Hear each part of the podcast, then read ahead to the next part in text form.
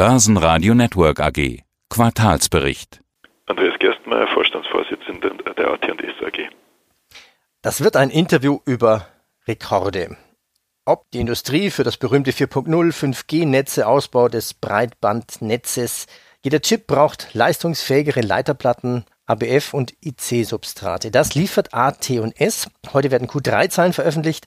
Gab es also bei Ihnen bei der Produktion keinen Corona-Boxen-Stop? Also wir sprechen ja heute über neun Monatszahlen. Nein, also wir haben ja im, bereits im Frühjahr kommuniziert, dass wir zwar kurze Unterbrechungen in manchen unserer Werke hatten, in China wenige Wochen, in Indien dann im Sommer ein bisschen länger, aber im Großen und Ganzen denke ich, haben wir die Gesundheitskrise sehr gut bewältigt und konnten von dem steigenden Bedarf in, in der Elektronik getrieben durch die Digitalisierung der Gesellschaft eigentlich, wie man jetzt schon fast sagen muss, doch gute Ergebnisse ableiten. Corona, der Digitalisierungsbeschleuniger. Wie sehr hat Ihnen das jetzt geholfen? Also wo gezielt gibt es ganz klar mehr Nachfrage aus welchen Branchen? Ja, alles, was mit Kommunikation zu tun hat, ist natürlich nachgefragt. Alles, was mit digitalem Arbeiten, also Laptops, Tablets und so weiter zu tun hat, aber natürlich auch ganz massiv in der Infrastruktur. Es werden ja an vielen Stellen jetzt durch die äh, Krise auch gnadenlos die Schwächen der Infrastruktur aufgedeckt. Wir haben das die letzten Jahre ja ausführlich in Europa diskutiert. Sind die Glasfasernetze auf dem Niveau, die wir, das wir brauchen? Sind die etwas entlegeneren Gegenden gut erreichbar? Und dort haben wir natürlich ganz klar die Schwächen gesehen. Jetzt massiv nachinvestiert. Dazu kommt die Einführung von 5G als nächster Mobilfunkstandard. Und natürlich, was hinzukommt, ist die gigantischen Datenmengen, die inzwischen im Netz generiert und verarbeitet werden. Und all das spielt natürlich äh, in unsere Richtung. Da können wir mit unseren Technologien äh, bestens unterstützen. Im Dezember gab es Meldungen über Lieferschwierigkeiten sogar für Chips in der Autoindustrie. Das betraf Autohersteller aus China. VW hat eine Meldung und auch Daimler hat eine Meldung angekündigt, dass sie da ihren Produktionsablauf etwas verändern oder stoppen müssen. Das klingt sogar nach hoher Nachfrage. Ist die Nachfrage dort wirklich hoch aus der Automobilindustrie? Ja, ich meine, das ist jetzt ein, ein äh, konkurrierender Markt. Die Automobilindustrie war natürlich in der Vergangenheit gewohnt, eine sehr starke Kaufmacht zu haben im Markt. Aber je mehr Elektronik ins Auto einzieht, umso mehr konkurriert natürlich jetzt der Konsumer- und Kommunikationsbereich mit der Automobilindustrie um die Ressourcen. Da sind natürlich andere Spieler im Markt, die signifikant größer sind und signifikant größere Bedarfe haben als der Automobilzulieferer. Und das ist das, was die Automobilindustrie jetzt lernen muss. Die müssen mit dem Markt jetzt umgehen und schauen, wie sie dort ihre Positionen bekommen. Grundsätzlich gilt das, was ich vorhin sagte. Die Bedarfe sind groß. Sie sind in der Kommunikationsbranche groß. Wer hätte vor einem Jahr noch gedacht, dass Notebook-Markt, dass der Tablet-Markt um 10 Prozent wächst? Das war eigentlich ein, ein Markt, der so nach und nach dem Ende seines, seiner, seines Zyklus entgegengeschaut hat. Aber hier ist ein Revival passiert über die letzten zwölf Monate, das doch enorm war. Und entsprechend werden natürlich die, die notwendigen Komponenten dafür auch benötigt. Oh ja, das habe ich selbst erlebt. Ich wollte rechtzeitig vor Weihnachten, also vor Jahresabschluss, noch ein wirklich gutes, günstiges, oder was ist günstig, gibt's ja nicht mehr, aber einigermaßen noch bezahlbares Notebook beziehen. So nach dem Motto hat er mein Händler gesagt, ne, vergiss es, du kriegst eher einen Impfstoff statt äh, dein Notebook nach Maß. Aber nochmal auf die Automobilindustrie zurückzuführen. Das heißt, Sie sagten, es ist ein konkurrierender Markt. Das heißt nicht, dass es der Automobilindustrie schon besser geht. Naja, ich meine, das sind jetzt andere Effekte. Die Automobilindustrie hatte ja schon über die letzten ein, zwei Jahre mit gewissen Entwicklungen zu kämpfen. Zuerst war es das Thema Abgasskandal, dann die Unsicherheiten im Markt über das Antriebssystem der Zukunft. Da wurden ja, wurde ja heftig daran gearbeitet, nur die Konsumenten waren aufgrund A, der politischen Aktionen, aber auch der, der, der Kommunikation in der Automobilindustrie sehr verunsichert und haben sich in, in Kaufzurückhaltung geübt.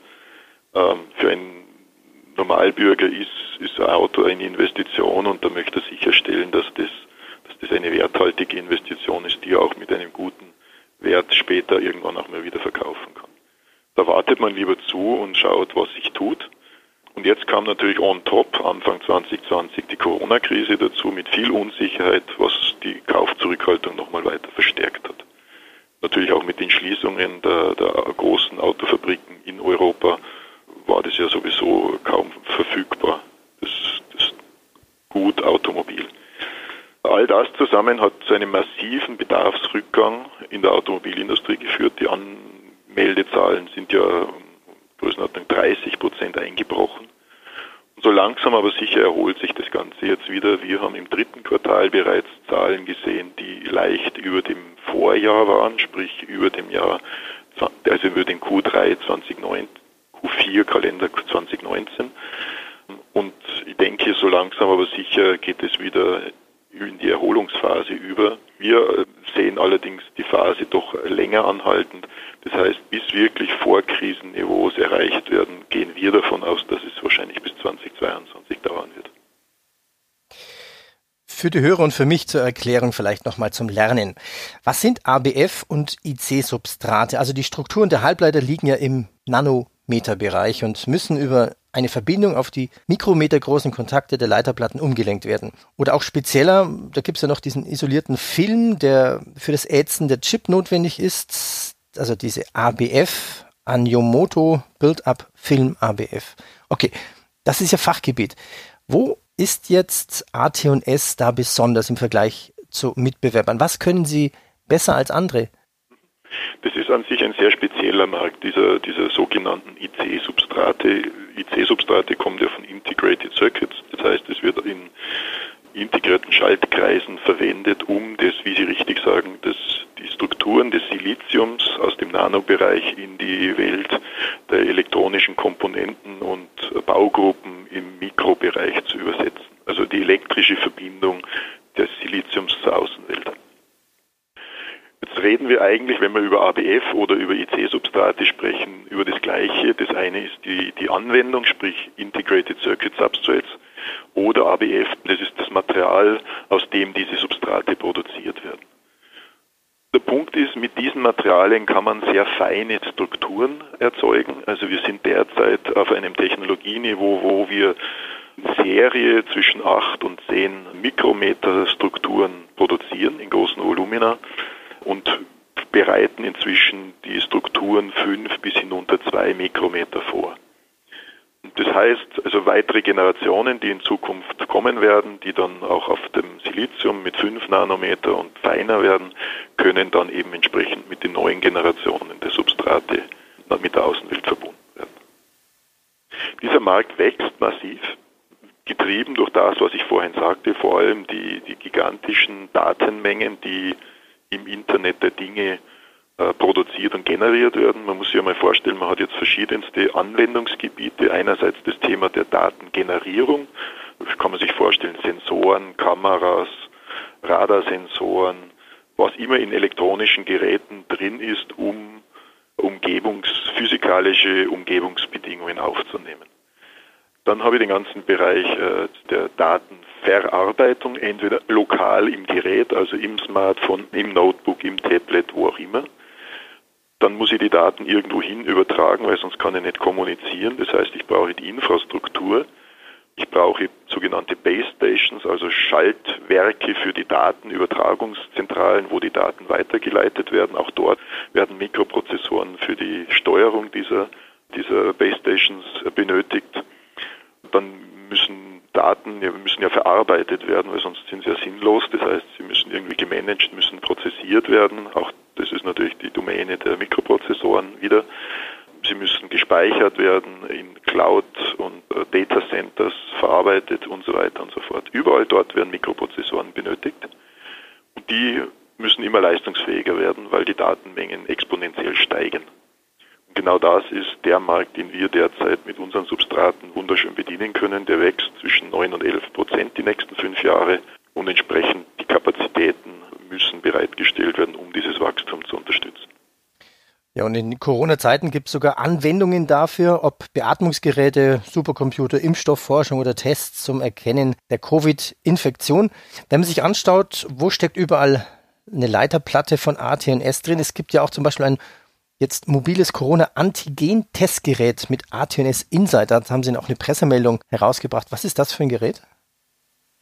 Ja, das ist ein sehr spannendes Gerät, das wir gemeinsam oder in Unterstützung eines, eines Technologie-Startups entwickelt haben. Dort kann man sehr schnell ohne Einsatz von großen Chemikalien elektronisch mit entsprechender Sensorik äh, Corona-Antigen-Tests durchführen. Das wäre natürlich, und das, das Schöne ist, es geht nicht nur für Coronaviren, man kann das anders konditionieren. Man muss ja davon ausgehen, dass vielleicht irgendwann wieder mal ein, ein Virus vorbeikommt. Wir hätten dann dort die Möglichkeit, über elektronische Geräte äh, große Mengen an Menschen sehr schnell zu testen.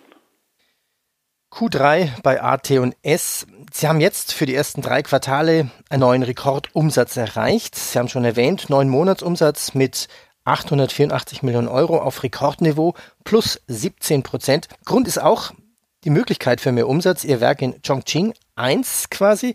Wie groß ist das? Seit wann ist das in Produktion? Also wir sind live gegangen mit dem Werk, mit der ersten Ausbaustufe 2016. Dort hatten wir zwei Linien installiert. Wir haben das Ganze jetzt nahezu, nicht ganz nahezu verdoppelt auf fast 200 Prozent der Ausgangskapazität.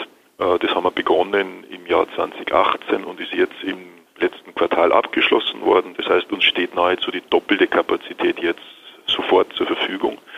Mit unserem neuen Geschäftsjahr 21, 22, also ab April, haben wir dann auch erstmalig ein komplettes Geschäftsjahr, wo wir von diesen großen zusätzlichen Kapazitäten profitieren können. Welchen weiteren Ausbau planen Sie noch? Ja, wir haben ja im Bau das sogenannte Werk Chongqing 3 das nochmal eine deutliche Nummer größer wird als das gesamte Werk 1.